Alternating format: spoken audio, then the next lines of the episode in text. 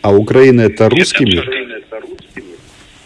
Безусловно. Привет, я вам говорил, что я умный. Так вот, появилось очередное доказательство. В предыдущих видео я вам рассказывал, что в пятницу они на Совете Российского Совета Безопасности под предводительством Путина обсуждали, что же делать с Украиной, как же помочь Медведчуку. И после этого был телефонный разговор Медведева и Медведчука. И мы понимаем, что именно Медведев будет курировать украинский вопрос на высшем уровне. И вот на сегодня эта информация получила официальное подтверждение. И сделал это никто иной, как Дмитрий Сергеевич Песков, отвечая на мой вопрос. Вообще, складывается интересный пассианс Очевидно, Российская Федерация решила поиграть в новую холодную войну с Западом, в частности с нашими дорогими европейскими друзьями, которые иногда кажутся чересчур мягкими. Пропаганда кричит о том, что будет война. Да-да, нужно только прекратить стрелять. Да, многие мне писали в комментариях, Рома, не бзди, а я этого и не делаю. Я просто говорю о том, что нужно отслеживать всю картину в целом. И были прецеденты в истории, когда российская пропаганда и российская армия сливалась воедино. Пока же это очевидно, но, скажем так, больше похоже на психологическое давление Зеленского или на Зеленского.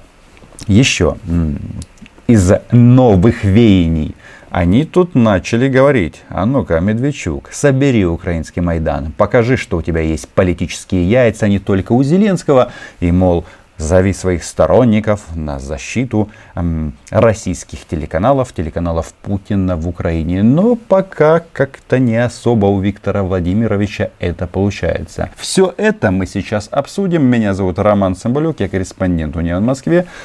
Подписывайтесь на мой чудо YouTube канал. И здесь мы называем вещи своими именами. Ну и в контексте моего личного а, проекта по развитию украинского YouTube я вам рекомендую подписаться на классный, но мне кажется недооцененный канал Битюк Медиа. Ссылочка будет в описании. Там ребята делают прекрасное интервью с очень интересными спикерами. А, естественно, это украиноязычный контент. И от этого в том числе аудитория, возможно, у них меньше. В общем, делаем украинский YouTube лучше. И в данном случае, если мы говорим о Битюк Медиа, его делают мои друзья. А предыдущие каналы и Димы Малеева, которого я вам рекомендовал, и двухколесные хроники, я их не знаю. Я просто на этом акцентирую внимание. Почему? Потому что это не коммерческая история.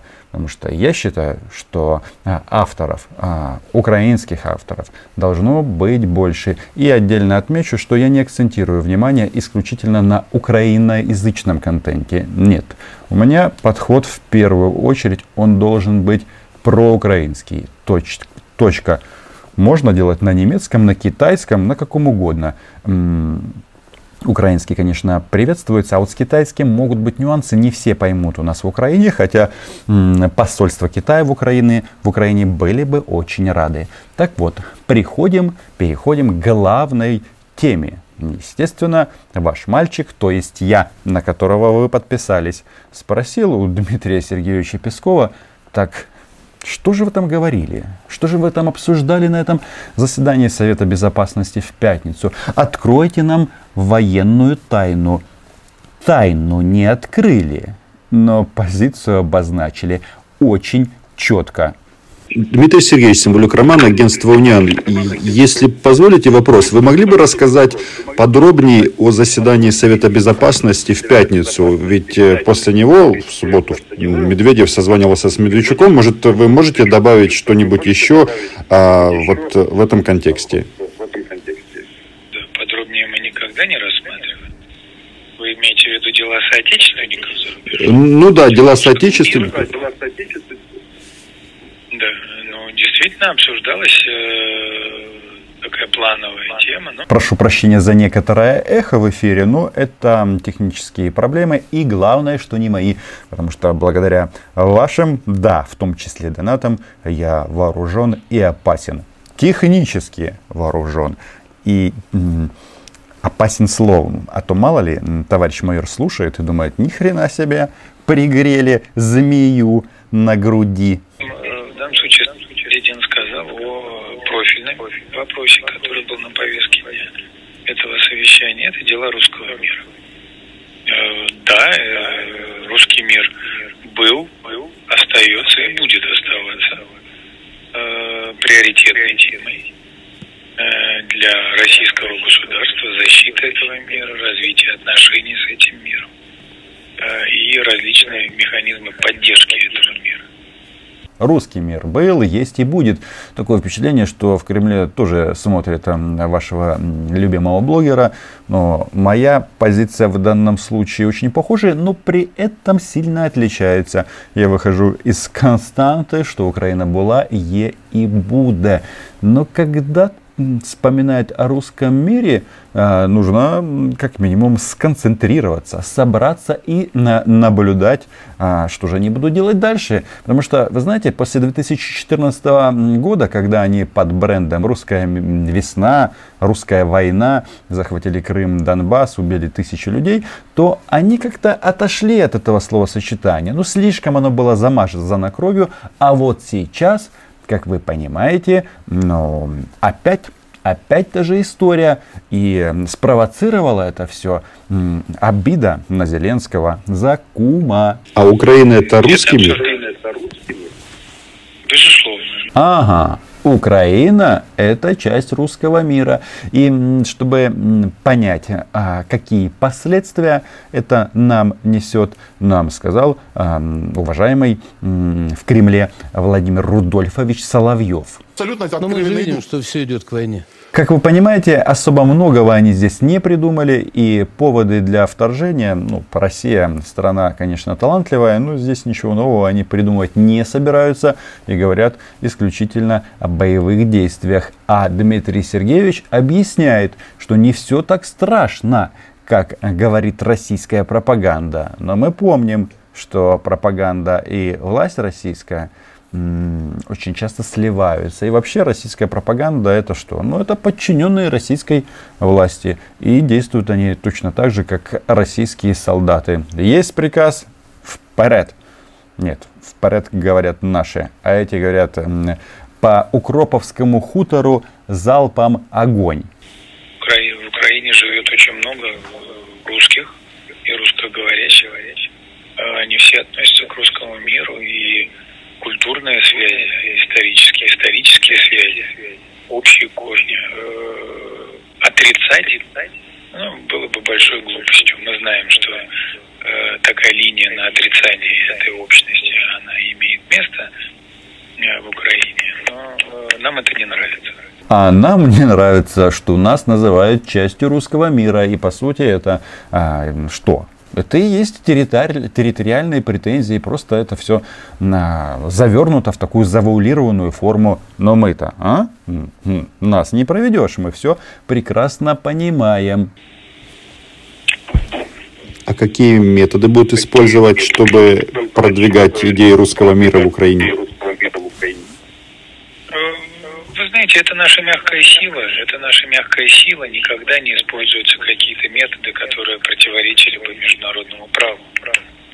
И э, международному, по международному праву любое государство, конечно же, обладает э, возможностью э, осуществлять какие-то гуманитарные операции. Мягкая сила не очень развита в РФ. Почему-то они этой мягкой силой накачивают себя и в конечном итоге хватаются за автоматы, буки, грады, ну и комплекты, номенклатура российского оружия, она м, понятна. В этом вопросе, в вопросе Украины, как ни в каком другом, обращать внимание на то, что скажет по этому поводу Запад. Что Запад по этому поводу там может сделать? Все, что он мог сделать, он уже сделал. И большего он сделать не может. Посмотрим. Естественно, нам слишком а, расслабляться и надеяться только на дядю за океаном и, а, соответственно, в Европе не стоит, потому что в конечном итоге, знаете, я же не просто так сказал про мягкую Европу. Только украинцы готовы воевать с русскими. Все остальные думают, чур и меня чур. Ну, как говорится, мы эту историю тоже сами не выбирали. А почему они так стебутся над западным миром? Ну, это как раз следствие вот этого визита Жозепа Барреля в Москву и переговоры с Сергеем Лавровым. Он тут, а, вернувшись домой, отошел от стресса и выдал прекрасный такой текст, в котором он признал, что а эта поездка была неудачной, и Россия и Европа все больше отдаляются друг от друга. Кто бы мог подумать? Оказывается, агрессивно настроенная пресс-конференция и высылка трех европейских дипломатов во время моего визита, говорит Барель, свидетельствует о том, что российские власти не хотели пользоваться этой возможностью для более конструктивного диалога с Европейским Союзом. Ребята, так они вас просто презирают, потому что считают, что вы слабые и ничем не отвечаете. Барель там, кстати, сказал на пресс-конференции, что санкций пока не будет, а вернувшись домой, а, опять же, наверное, посоветовавшись, а, заявил, что про санкции забывать не стоит. И будут эти санкции за нарушение прав человека. Когда я читаю этот текст о том, что ему не понравилась агрессивно настроенная пресс-конференция. Ну а что вы хотели? Они, ну только, знаете, это яблоками и помидорами тухлыми не бросали в него, а так издевались как угодно. Спутник агентства российских пропагандистов прямо спрашивала, что мы должны все озаботиться правами человека в Европейском Союзе и в Украине. И это приятно, что мы идем в комплекте. Но почему я говорю о том, что они просто стебались с Барреля? Потому что этот российский журналист, он задал вопрос о Кубе, Барелью. Ну где а, обсуждать вопросы Кубы, как не в Москве на переговорах Россия Европейский Союз. Да, сигары, что там еще, прекрасная погода, ну, у кубинцев свои там проблемы с американцем, но к чему это? А, эти вопросы были заданы для того, чтобы а, сбить тему, чтобы не говорить про Навального, то есть чтобы не дать Барелю что-то а, мяукнуть по ситуации, по теме переговоров. И вот сейчас Константин Федорович Затулин размышляет на тему, что Европа за Украину не вступится. А какой у него в данном случае главный аргумент?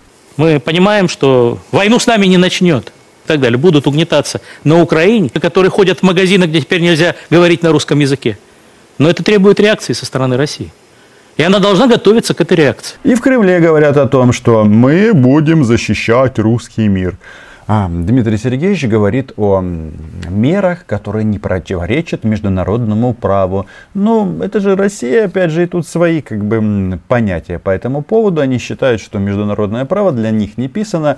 И, а, знаете, я вот, как вы понимаете, постоянный зритель выступлений Марии Захаровой. Она считает, что международное право, оно только для Украины, причем не только, причем только в части обязанностей. Они так и начинают начинают свои там выступления, Украина нарушает, Украина там обязана, еще что-то, а Крым наш, Донбасс наш, и вообще Украины быть не должно. Вот в этом заключается весь смысл. Но то, что вот пропаганда как бы немножечко так, э, ну, публично мочится на западный мир, как раз и говорит о том, что они хотят потягаться и Барелю нужно быть в тонусе. Приезжаешь в Москву, считай, что тебя как в тыл засылают. И хорошо, что он вообще вернулся. А так бы какой-нибудь хамовнический суд или выездной суд в полицейском отделе Химки мог бы и пойти другим путем.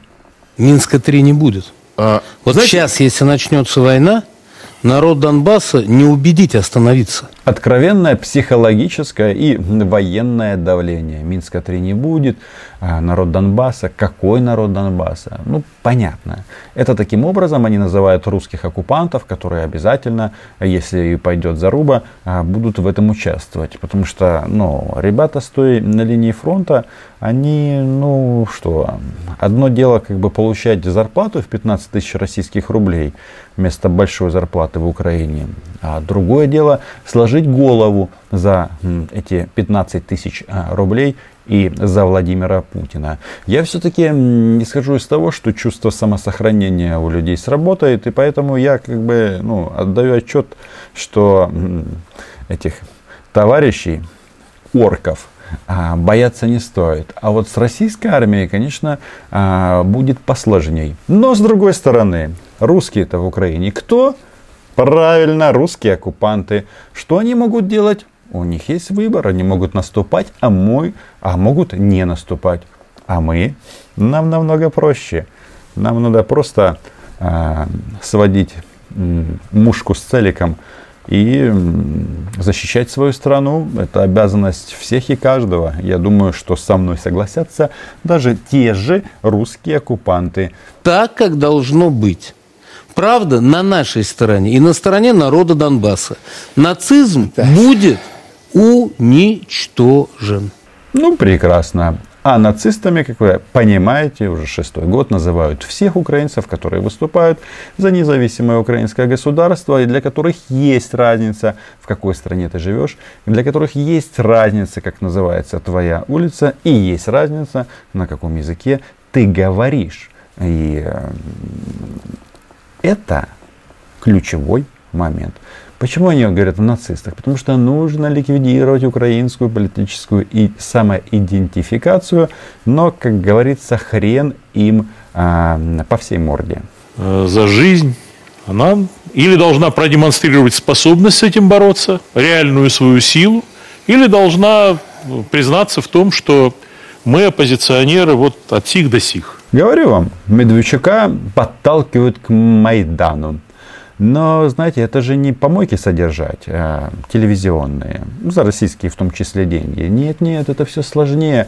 Они наверняка задаются вопросом, ну почему вот иногда люди берут и сами собираются. А, не надо им денег платить, не надо им выдавать автоматы и те же буки, а, и все военное снаряжение. Почему? Вот а, эти американцы, как они размышляют, вот так вот могут, а русские нет. Ну, потому что нет идеи этой. Ну, что они предлагают?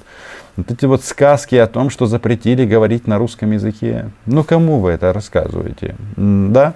Особенно, понимаете, с этим русским языком. А, какая интересная загогулина. Когда Зеленский говорит на русском языке, а, неплохо он говорит, как для иностранца на русском языке. Правильно? Правильно. Но им это не нравится, потому что они хотят а, модерировать не только язык, русский или украинский, они еще хотят модерировать, что вы говорите на этом русском языке.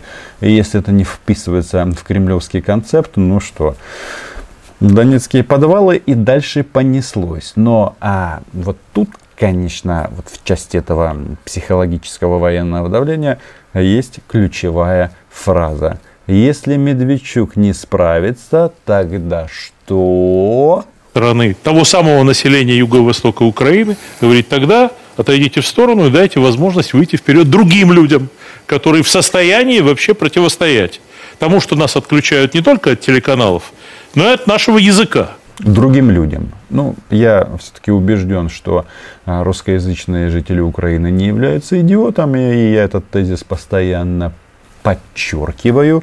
И можно быть украинцем независимо от того, на каком языке ты говоришь дома. Ну, понятно, если это Украина, то государственный должен быть один. Но придут другие люди, другие люди. Кто же эти такие другие люди?